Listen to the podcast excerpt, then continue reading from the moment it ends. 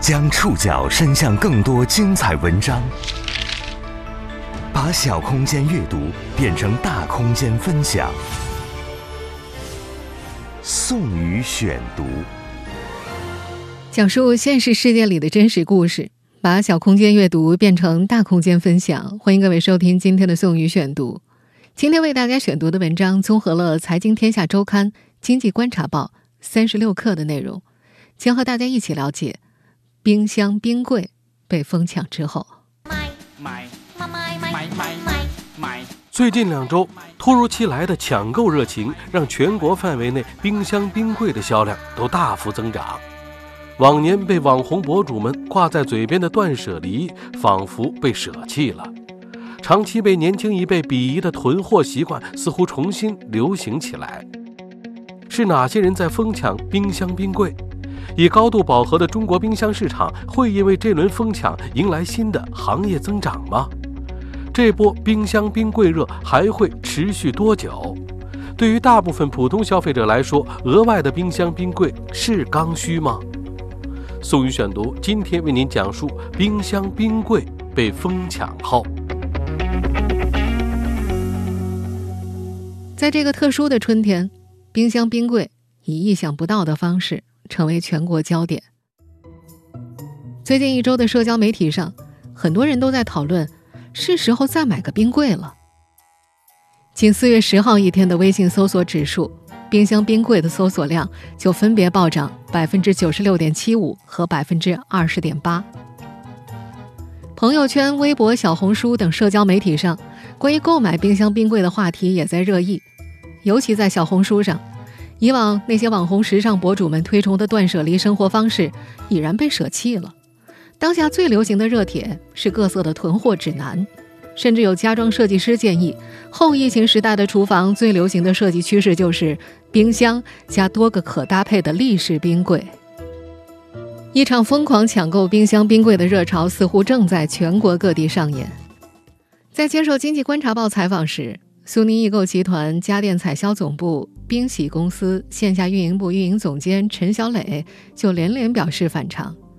一方面，三月以来，苏宁易购的冰箱销量环比上升了百分之四十四；另外一方面，他在四月十一号收到通知，苏宁易购全国各区域都开始增加小冰箱的备货，尤其是一百升和一百五十升的小冷柜。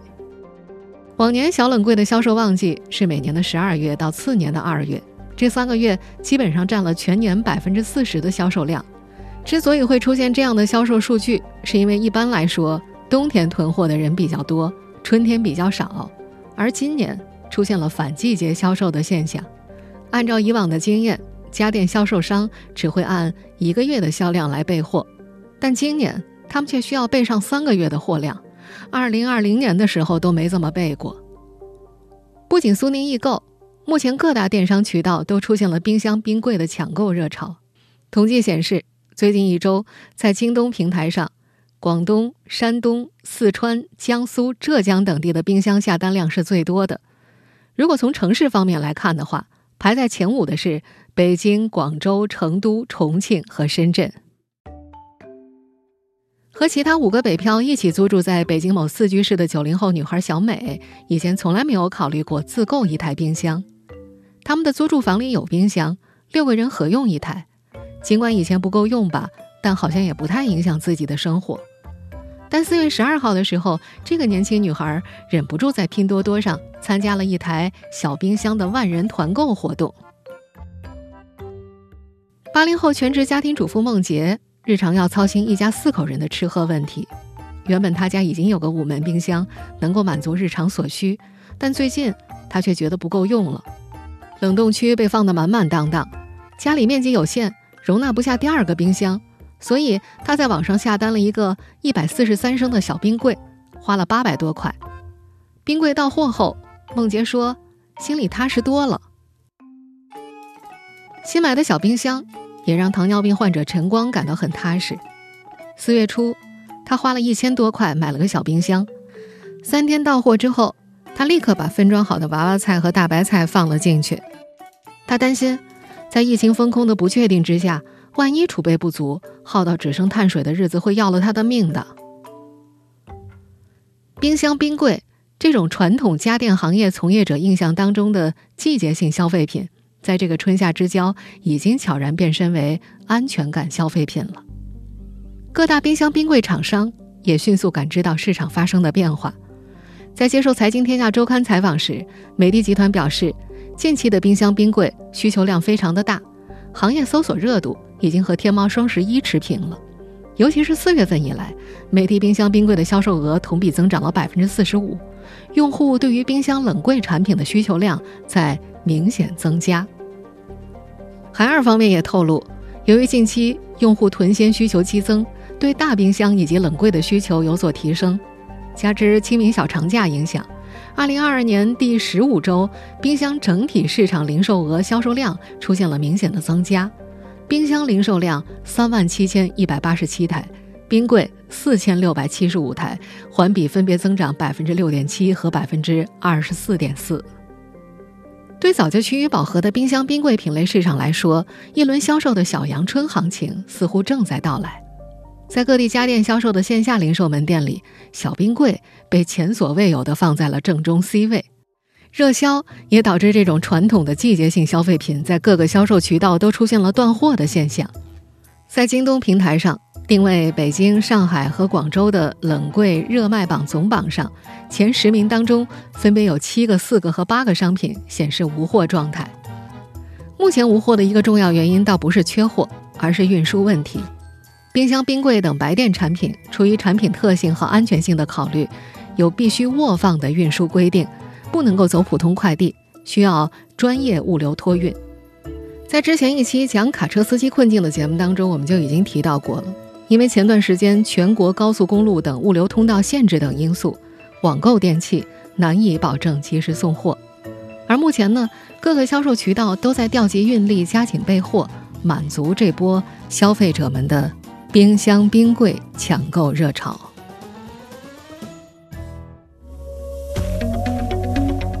冰箱、冰柜就这样成为了全国焦点。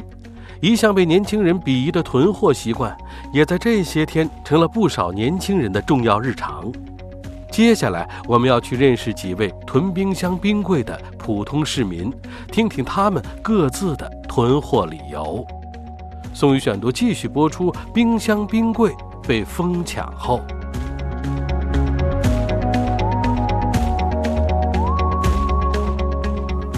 作为全职家庭主妇，八零后孟杰日常需要操心家里四口人的吃喝问题。她说：“因为人多，自家的五门冰箱冷冻区常年都是满满当当的。”孟杰买冰柜是被家住上海的姐姐给刺激的。孟杰说：“她的姐姐一直是个喜欢囤货的人。”梦洁自己家的五门冰箱已经算是大的了吧，而姐姐家则买了一个超大冰箱，几乎要比她家的大上一倍，平时也都是塞得满满当当的。上海封控那天，姐姐把冰箱里的冷冻品拿出来摆了一桌子，给妹妹拍了个视频，看起来东西非常多。但即便是这样，如今十多天过去了，姐姐家的物资也开始匮乏了。看到姐姐家的情况。自称不爱囤货的孟杰买了一百四十三升的小冰柜。新冰柜到货之后，他终于觉得，嗯，应该够用了，总算可以有备无患了。他还把同款冰柜推荐给了朋友。四月十一号，朋友收到货之后告诉他，送货的师傅说呀，最近好多人都在买冰柜，当天师傅就送了十二台同样款式的冰柜。一位家住北京朝阳区的消费者说呀。他所在的小区最近下单了四百台冰柜，快递小哥是整车整车的送货呀。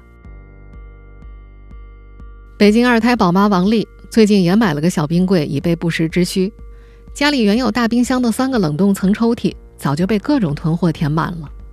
往年一个月总有几次，王丽需要把抽屉里的东西辗转腾挪，以放下更多的肉和速冻食品。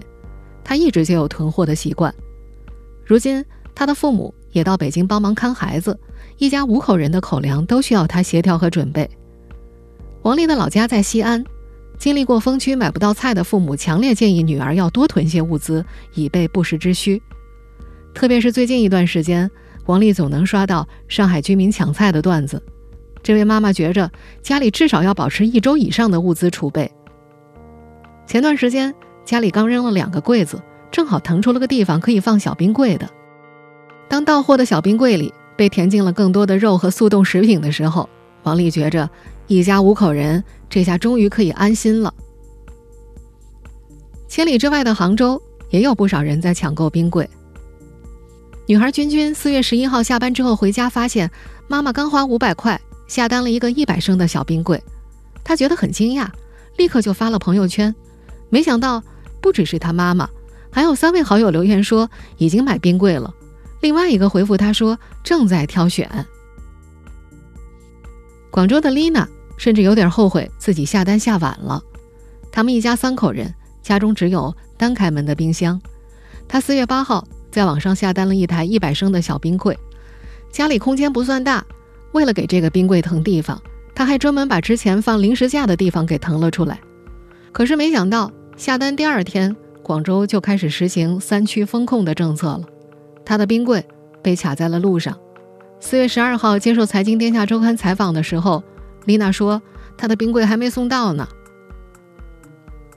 在丽娜看来，和冰箱相比，小冰柜的实用性非常强，因为她平时也会去大型超市买比较多的肉。原来的冰箱冷冻区放不下，需要一个冻肉的地方。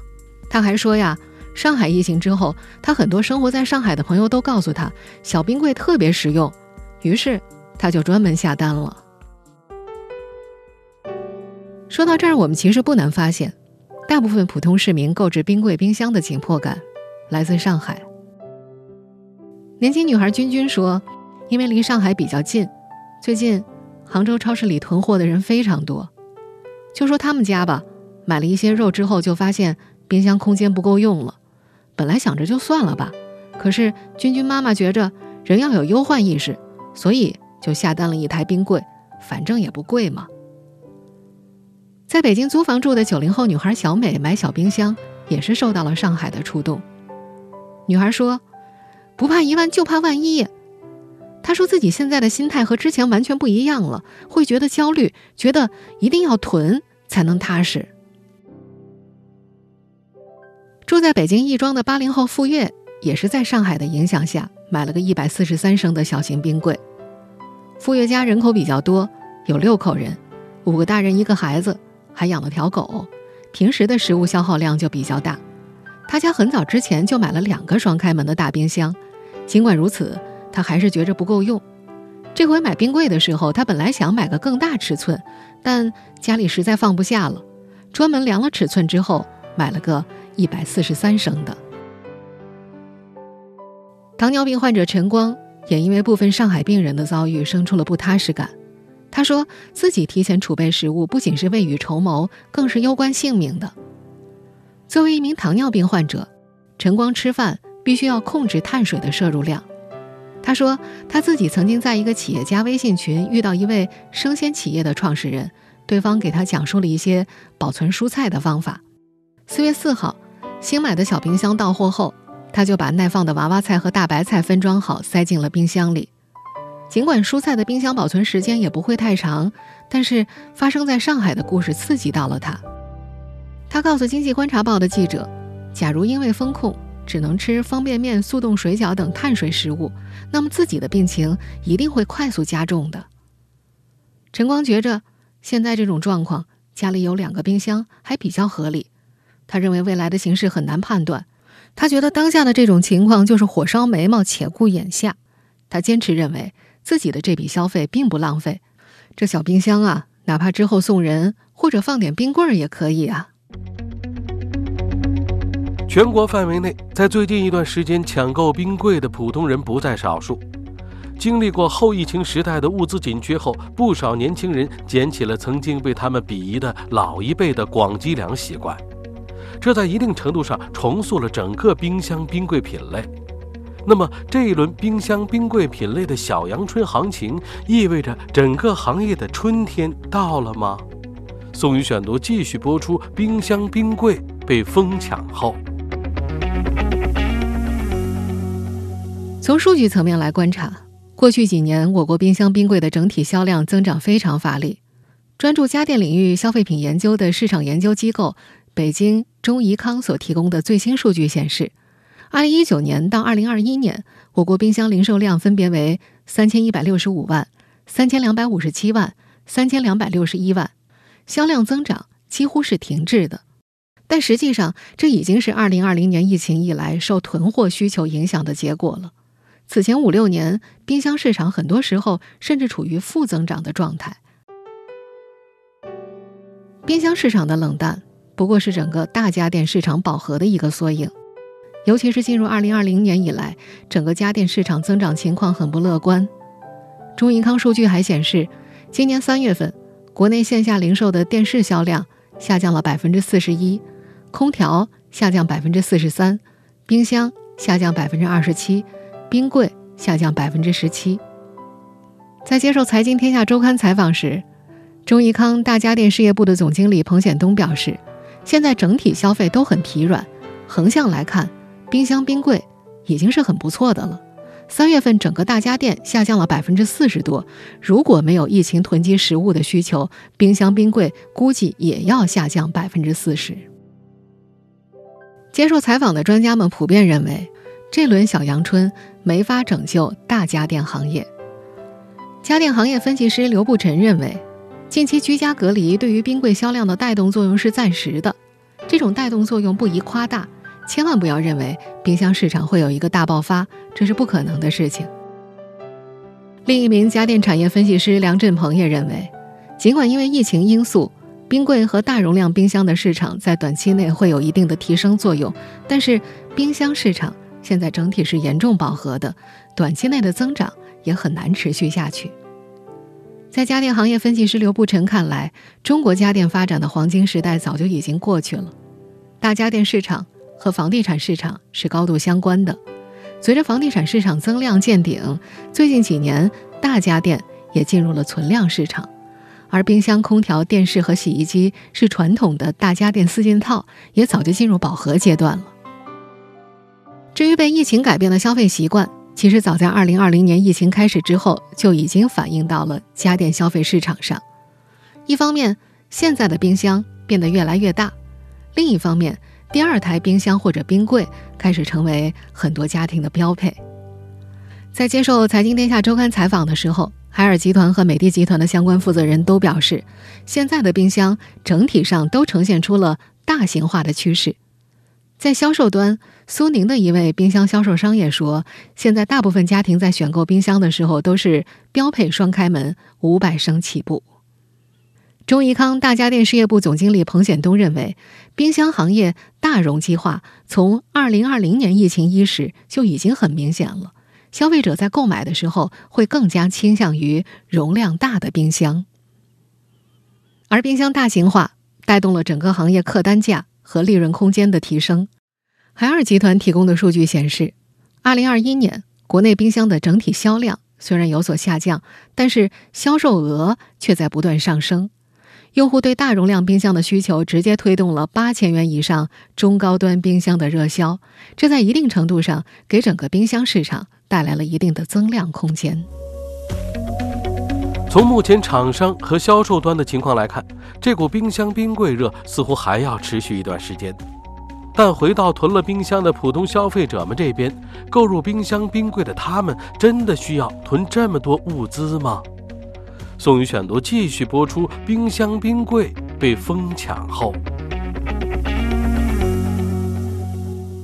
在北京购入了新冰柜之后。八零后主妇孟杰家的冰箱里并没有囤很多新鲜蔬菜，因为蔬菜放不久啊，所以他们还是保持着买一顿吃一顿的习惯。在孟杰看来，现在无论是盒马还是叮咚送的东西都非常新鲜，送货也很快，他也愿意每天都吃新鲜的。受上海疫情的触动，孟杰的确将家里冰箱冷冻区和新买的冰柜全部都塞满了，冷冻了很多肉类和速食产品。有五花肉、肋排、肉馅儿、牛羊肉片、羊排、虾丸、鱼丸、冷冻饺子、馄饨、汤圆等等。他甚至还冷冻了一些蔬菜，比如菜心和香椿，用热水烫过之后晾干冻了起来。莴苣之类的也切了些片冻了起来。甚至他还囤了些冰激凌。他觉得自己目前的囤货已经到位了，因为之前上海的亲友给他发了个囤货清单。他对照了一下，发现自己算是超额完成任务了。比了比清单上，他还多囤了些罐头和零食呢。和方便的冷冻肉类相比，叶类蔬菜的保存是比较困难的，就算再买一台冰箱也没办法。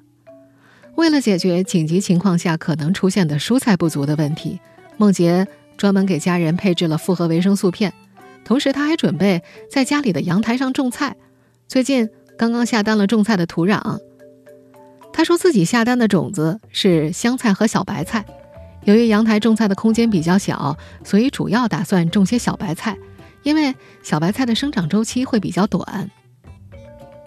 和梦洁一样，家住北京亦庄的傅月家里暂时也没有囤太多的蔬菜，主要还是储存了一些方便冷冻的产品。他家有院子，也可以自己种菜。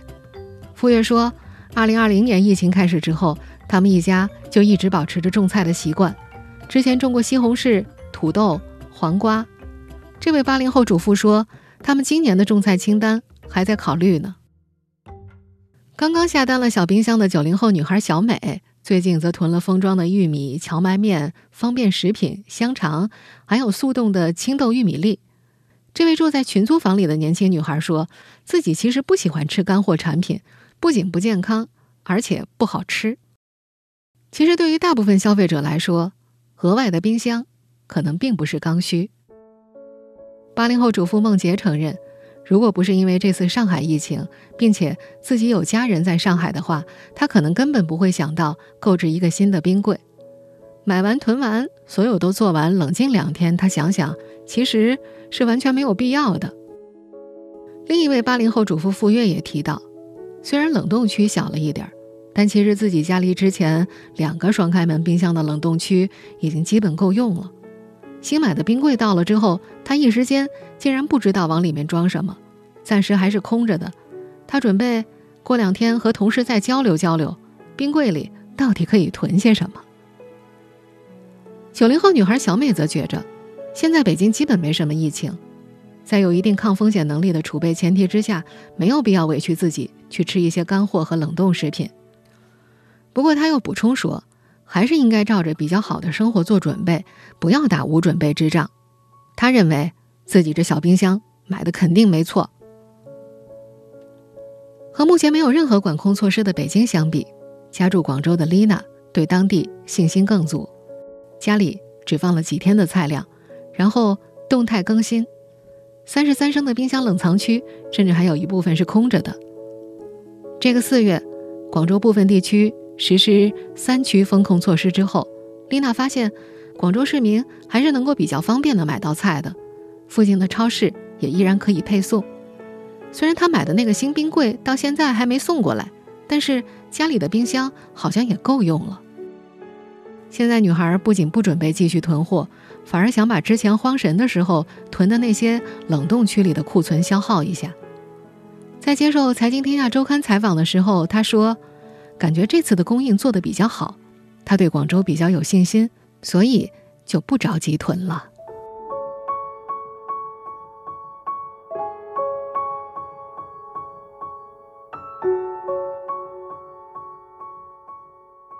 以上您收听的是宋宇选读，《冰箱冰柜被疯抢之后》。本期节目综合了《财经天下周刊》《经济观察报》三十六课的内容。收听节目复播，您可以关注本节目的同名微信公众号“宋宇选读”。我们下期节目时间再见。